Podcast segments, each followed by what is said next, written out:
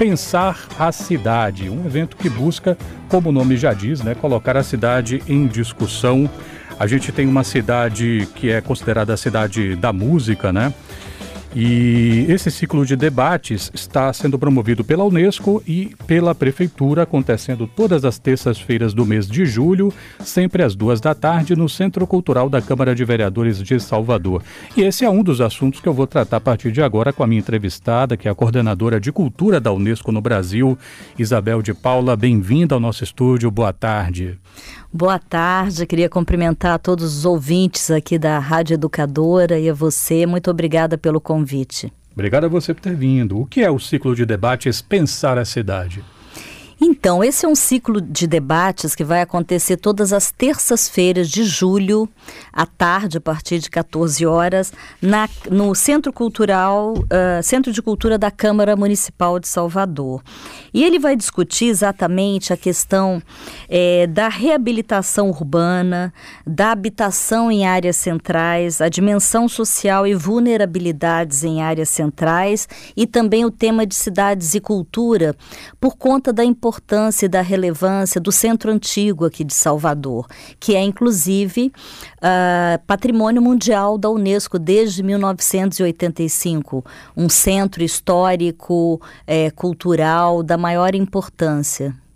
E uh, o debate inaugural vai traçar um paralelo com as experiências do Porto, cidade de Portugal, é, o que mais está previsto? O que é que se espera dessas conversas que colocam a relação de Salvador, a experiência de Salvador em relação com outras experiências? Então, essa, esse é um intercâmbio de ideias, uma troca de, digamos assim, de experiências de cidades que souberam de, dinamizar o seu centro histórico, né, que é o caso do Porto. Então, a gente espera que o pensar a cidade é, ele, ele resulte em, em reflexões que resultem em ações para dinamizar toda essa área do Distrito Cultural aí do Centro Histórico e do bairro Comércio de Salvador. No ano que vem, a Rede de Cidades Criativas da Unesco vai completar 10 anos, que é um, uma empreitada justamente pensando a articulação entre desenvolvimento urbano e a economia criativa. E hoje nós estamos falando de um evento que está pensando a cidade, mas também por uma lógica cultural. São ideias que estão em diálogo, são iniciativas em diálogo. Por que, que é importante pensar urbanidade, patrimônio, espaço público articulado com uma lógica de cultura? Estão em total diálogo, né? É tanto que nós estamos nesse momento encerrando uma cooperação técnica internacional de sucesso com a prefeitura de Salvador, com mais especificamente com a Fundação Mário Leal Ferreira, e já iniciando iniciando a construção de um projeto que vai envolver a Secretaria Municipal de Cultura para a implementação do Distrito Cultural do Centro Histórico e, e, Comércio de Salvador. Esse link é muito importante, por quê?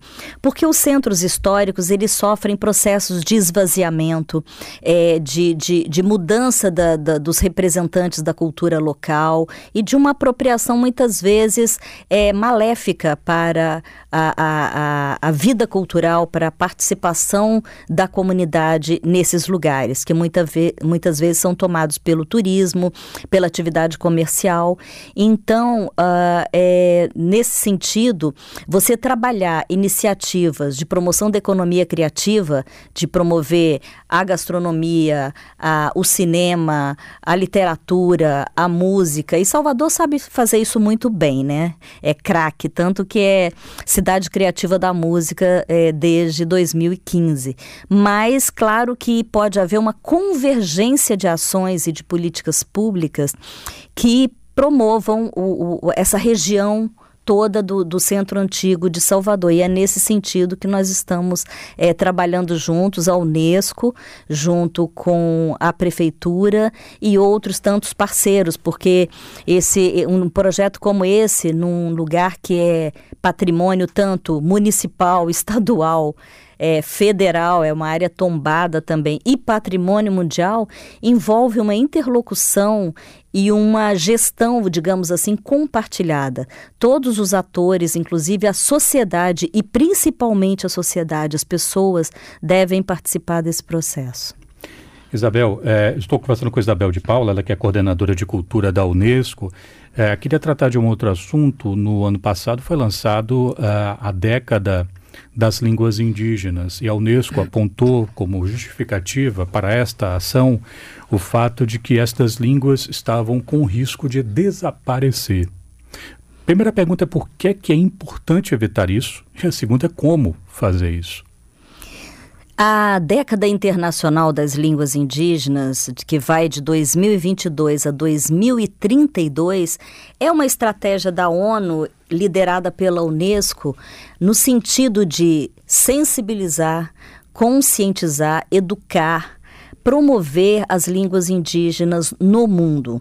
No caso do Brasil, é, em que há uma diversidade enorme de línguas indígenas, é muito importante que se desenvolvam ações, políticas públicas, todos os tipos de iniciativa. Iniciativa, por exemplo, como da própria Rádio Educadora, da TVE, que faz programas é, de qualidade, que gera conteúdos é, sobre a, a, cultura dos povos indígenas.